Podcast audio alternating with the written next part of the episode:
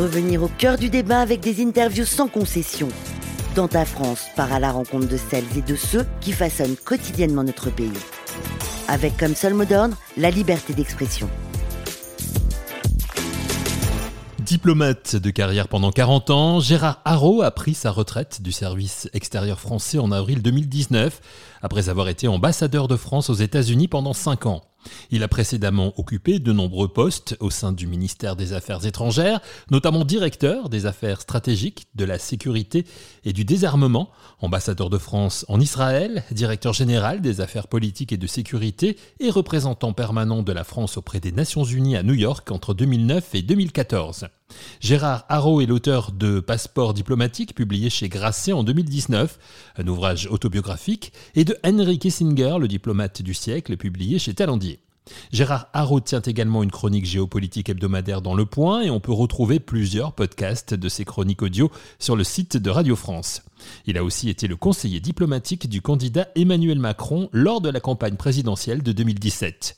Bonjour Gérard Haro. Bonjour. Après trois épisodes consacrés à la situation politique aux États-Unis, à la position de la France et de l'Europe dans le monde sur fond de conflit ukrainien, et un épisode sur euh, la biographie consacrée à Henry Kissinger, Gérard Haro, intéressons-nous dans ce quatrième épisode à votre dernier ouvrage, Histoire diplomatique au pluriel, livre publié aux éditions Grasset, sous-titré Leçon d'hier pour le monde d'aujourd'hui.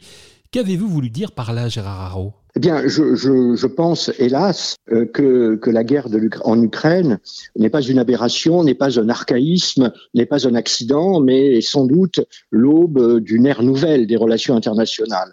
Depuis 1945, euh, nous, les Européens, les Européens de l'Ouest en particulier, nous avons vécu dans une sorte de paradis ahistorique. Euh, nous avons pensé que nous avions euh, finalement vaincu les, vieux démons qui avaient ravagé notre continent, deux guerres mondiales, un génocide, et que nous avions inauguré une nouvelle période de paix, de compromis, de, de négociations fondées sur la bonne volonté et le droit international. Eh bien non, tous ce, de, de, multiples indices, c'est pas seulement la guerre en Ukraine, nous indiquent que c'est le retour, au contraire, euh, des rivalités des grandes puissances, des puissances grandes et moyennes. Euh, nous sommes de retour finalement aux relations internationales telles que nous les avons connues pendant des siècles, et cela jusqu'en 1939 et euh, c'est un dur réveil pour les Européens. Euh, la guerre est de retour et donc mon livre, c'est d'une certaine manière une tentative de dire aux Français, ben voilà ce qui, ce qui arrivait dans le passé, voilà ce qu'on faisait dans le passé. Essayons de ne pas refaire les mêmes bêtises, mais essayons aussi de comprendre le monde tel qu'il était et tel qu'il est de nouveau. Ça veut dire quoi que c'est un éternel recommencement l'histoire finalement? Non, parce que vous savez, deux guerres mondiales, c'est, ce n'est pas, ça ne se ça ne recommence pas. Non, je pense pas le recommence, un recommencement je crois que la nature humaine ne change pas, tout simplement. Et que donc, ce sont ces ressorts de la nature humaine qui sont, qui sont à l'œuvre. Les ressorts de la nature humaine, pour les États, c'est d'abord la recherche de la sécurité, deuxièmement, la recherche de la prospérité, et troisièmement, la recherche du prestige. Et euh, c'est à partir de là qu'ils euh, qu'ils décident, qu'ils définissent leur politique étrangère. Alors évidemment, demain, nous ne ferons pas la guerre à la Belgique ou même pas à l'Allemagne, mmh. mais il faut comprendre que nous, les Européens de l'Ouest, nous sommes un petit peu une, un îlot. Euh, nous sommes une, un monde d'herbivores et autour de nous, nous sommes, il n'y a que des carnivores, et, et c'est cela l'importance. Comment faire Comment nous, Européens, tout en restant fidèles à nos valeurs, et puis en ne devenant pas des en guerre Comment peut-on vivre dans ce monde de grands carnivores? Alors vous nous l'avez dit, euh, vous avez choisi d'illustrer votre, votre livre, cette histoire diplomatique, par des pages de, de, de l'histoire. Chaque chapitre correspond à une page différente de l'histoire. Alors pour ne citer que les trois premières, la fin de la guerre de succession d'Espagne, la paix d'Amiens ou le congrès de, de Vienne. Euh, comment euh, avez-vous choisi précisément ces périodes-là de, l'histoire et, et, dans quel but précisément? Alors d'abord parce que j'aime l'histoire oui. et je dois avouer que et je suis un, un diplomate de carrière, donc mon bon, j'adore l'histoire diplomatique et il y a d'abord le, plaisir de revenir sur des événements et des événements d'histoire qui sont souvent, et c'est normal, décrits par des historiens. Et donc moi j'essaye aussi de les décrire euh, comme un diplomate, essayer de leur retrouver la logique qui est derrière elle, la logique des relations internationales qui est derrière elle. Et donc j'ai choisi des événements, d'une certaine manière, certains s'imposent à moi. Lorsqu'on parle de l'histoire diplomatique de la France des deux derniers siècles ou les trois derniers siècles, on est quasiment obligé de passer par le Congrès de Vienne, par le traité de Versailles ou par Munich. Mmh. là, il y a des, des, des, des, périodes, des moments qui s'imposaient à moi, mais il y a eu d'autres aussi où j'ai pu, où j'ai vu des, des illustrations de euh, de, de, de, situations dans lesquelles les diplomates d'aujourd'hui peuvent aussi se retrouver. Par exemple, la guerre de succession d'Espagne, évidemment, ça paraît un peu loin, mais euh, c'est un bon exemple, me semble-t-il, de la difficulté de faire la paix. Je donne comme exemple le conflit israélo-palestinien, mais euh, je pense, hélas, que cette difficulté de faire la paix, nous allons la constater dans, en ce qui concerne la guerre, la guerre en Ukraine. Le, la paix d'Amiens, c'est assez amusant parce que c'est c'est en effet un, un, moment assez peu connu, assez peu connu des Français. C'est un moment qui a duré 452 jours, la paix entre la France révolutionnaire et, du consulat et le, la Grande-Bretagne. Mais de manière assez, je dirais, amusante, c'est un peu aussi une illustration du Brexit. Euh, Lorsqu'on arrive à un accord, mais que finalement cet accord euh, ne satisfait pas une des deux parties et la deuxième revient très largement, très rapidement là-dessus et dans le cas de la paix d'Amiens, c'était la Grande-Bretagne. Et dans le cas du Brexit, ça pourrait être aussi, on le voit bien avec le protocole de l'Irlande du Nord, ça pourrait être encore la Grande-Bretagne. Vous avez choisi ces, périodes, donc vous l'avez dit, vous remontez, hein, vous avez évoqué la guerre de, succession d'Espagne, vous remontez au XVIIe siècle en gros, jusqu'à jusqu'à nos jours. Pourquoi? Pour garder un esprit euh, contemporain de, la diplomatie. Ça veut dire que les affaires étrangères étaient différentes avant Louis XIV, par exemple? Non, je, en réalité, c'est une. Euh, il y a aussi tout simplement, vous savez, j'avais fait d'autres chapitre, mais tout simplement mon éditeur m'a imposé d'une certaine manière euh, une certaine, une certaine euh, longueur de mon, de mon ouvrage. En ce qui concerne la, la diplomatie avant Louis XIV, donc c'est là je parle du tout début du XVIIIe siècle, la, la, la guerre de succession d'Espagne. Mmh. Euh, euh, la question, la question se pose évidemment, c'est euh, à, à, quel moment l'État euh, gère tout seul ses relations internationales, parce qu'avant, vous avez aussi les seigneurs, les églises, euh, le pouvoir de l'État est beaucoup plus faible, donc ça devient un peu plus compliqué euh, de parler de diplomatie moderne.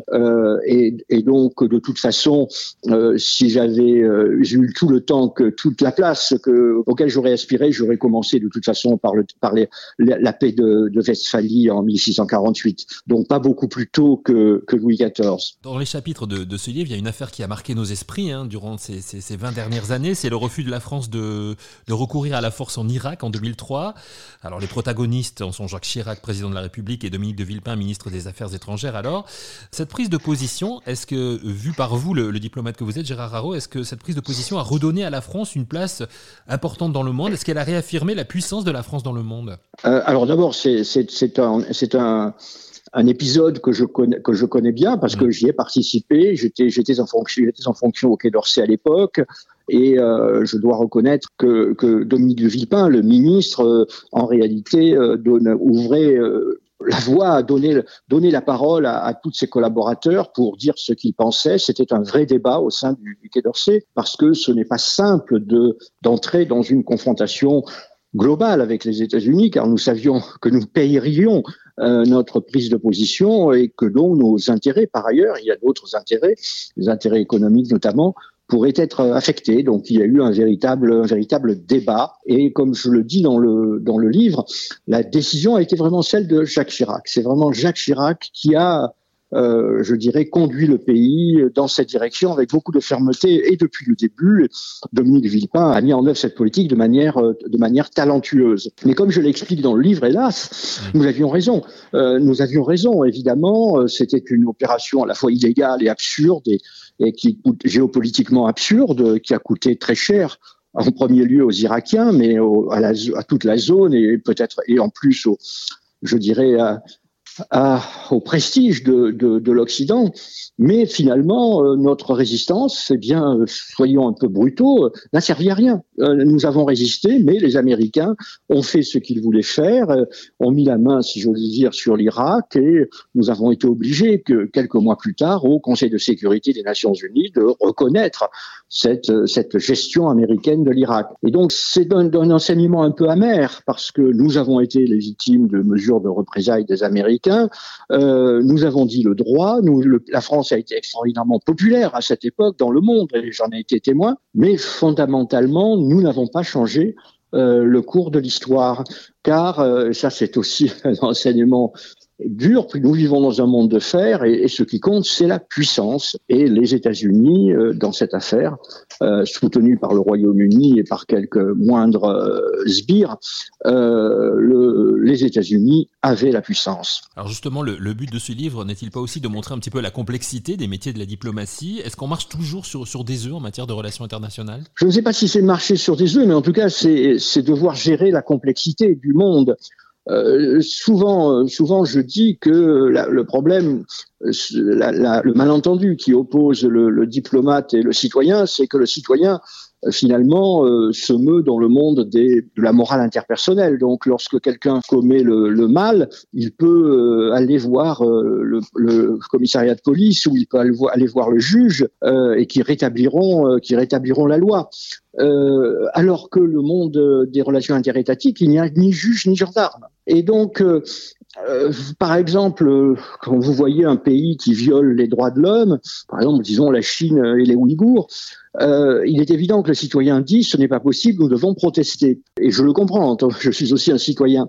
Mais honnêtement, protester, à quoi ça sert? La Chine ne changera pas sa politique à cause d'une protestation, mais en revanche, la Chine peut prendre des mesures de représailles à l'encontre des intérêts français. Et donc, on aura une politique qui nous satisfera euh, qui satisfera notre notre ego, mais une politique qui non seulement sera, je dirais, stérile, mais en plus elle sera contre-productive. Vous voyez bien donc le monde le monde de la diplomatie, euh, c'est un monde qui est très très très particulier, le monde des relations internationales, qui n'obéit pas aux mêmes aux mêmes lois, euh, que, que le monde des relations interpersonnelles. Et ça conduit évidemment aux accusations à l'égard des diplomates euh, d'être cyniques.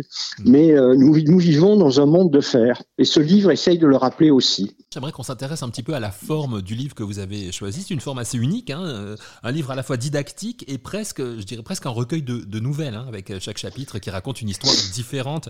C'est comme ça que vous l'avez imaginé dès le départ, ce, ce, livre? Oui, naturellement. De nouveau, comme je vous le dis, ça fait à peu près 40 ans ou 50 ans que, que, que, ma passion est l'histoire. Je suis un historien, un historien rentré, et j'ai toujours été convaincu, je dirais, de la fixité de la, nature humaine. C'est-à-dire que euh, lorsqu'on sort du XXe siècle avec nos deux guerres mondiales et notre génocide, il est quand même difficile de prendre de haut les siècles précédents comme étant des, des siècles de, de, de sauvagerie, alors que nous aurions accédé à un stade supérieur de civilisation. Euh, je suis désolé, mais avec toute sa cruauté, euh, n'importe quel siècle qui nous a précédés euh, aurait été incapable de, se livrer au, génocide juif. Donc nous sommes, la, nous n'avons pas changé, nous sommes l'être humain tel qu'il l'a toujours été, et, les relations entre États, alors évidemment avec des, adaptations, ne sont pas fondamentalement différentes. C'est pour cela que je suis convaincu que les enseignements de l'histoire sont importants et c'est donc ce que j'ai essayé d'expliquer. D'un côté, je dis euh, clairement que ce qui compte, c'est la défense des intérêts, mais de l'autre, ces exemples prouvent que, hélas, cette vision claire de la, des relations internationales, la défense des intérêts, eh bien, en réalité, ne dit pas grand-chose parce que la définition des intérêts est évidemment une entreprise humaine, et là on tombe dans les erreurs, la folie, euh, la folie des hommes. Euh, et donc c'est aussi quelque chose que que je veux essayer d'expliquer à quel point euh, les relations internationales sont aussi le reflet de cette folie des hommes. Et pour terminer, peut-être pour, euh, pour boucler la boucle, pour revenir sur le conflit ukrainien par rapport à, l'actualité qui n'est pas très très joyeuse en cette fin d'année 2022, euh, comment vous, le diplomate que vous êtes, voit évoluer les, les choses au niveau de cette guerre en Ukraine? Eh Vous savez, je vais vous répondre de manière un peu paradoxale, mais nous sommes dans un, un moment où le diplomate bah, peut, peut, tout simplement vaquer à ses affaires, aller, aller voir ailleurs. Nous, c'est la guerre et nous sommes la guerre à son propre rythme et nous sommes dans, un stade de la guerre où la négociation est impossible. La négociation est impossible parce que d'un côté, vous avez les, Ukrainiens qui viennent de remporter un certain nombre de succès, qui pensent qu'ils peuvent encore remporter plus de succès, et de l'autre côté, vous avez justement les Russes qui ont subi des revers et qui veulent donc rétablir la situation. Donc, euh, ni les uns ni les autres ne sont prêts à négocier aujourd'hui, tout au contraire. Et euh, donc, mon analyse serait que, hélas, dans les mois qui viennent, eh bien la guerre va se poursuivre. Euh, et ensuite, comment se terminera-t-elle ben, D'abord, il faut rappeler pour les, Européens d'Occident, c'est évidemment difficile, qu'une guerre, c'est le champ de bataille qui décide de la guerre. Donc, euh, tout dépendra de ce qui se passera sur le champ de bataille. Et ensuite, vous avez deux scénarios. L'un, c'est il y a un vainqueur, il y a un vaincu. Euh, le vainqueur impose ses conditions et le vaincu subit, mais euh, ça peut-être sera, sera le résultat des combats. Mais il peut y avoir aussi une situation où les deux adversaires sont, sont épuisés, concluent qu'ils ne peuvent pas l'emporter, et là, soit ils signent un armistice, soit ils poursuivent une guerre éternellement euh, à, petit, à petit niveau. Et je crains hélas que ce soit plutôt cette deuxième, cette deuxième hypothèse que la guerre en réalité euh, dure, dure, dure, parce que je vois mal euh, les deux parties parvenir à un, compromis. Les Ukrainiens ne vont pas céder des territoires alors qu'ils ont été envahis et qu'ils ont subi les, atrocités commises par les, par les occupants. Et de leur côté, les Russes ne vont pas accepter l'humiliation de devoir céder le Donbass ou la Crimée.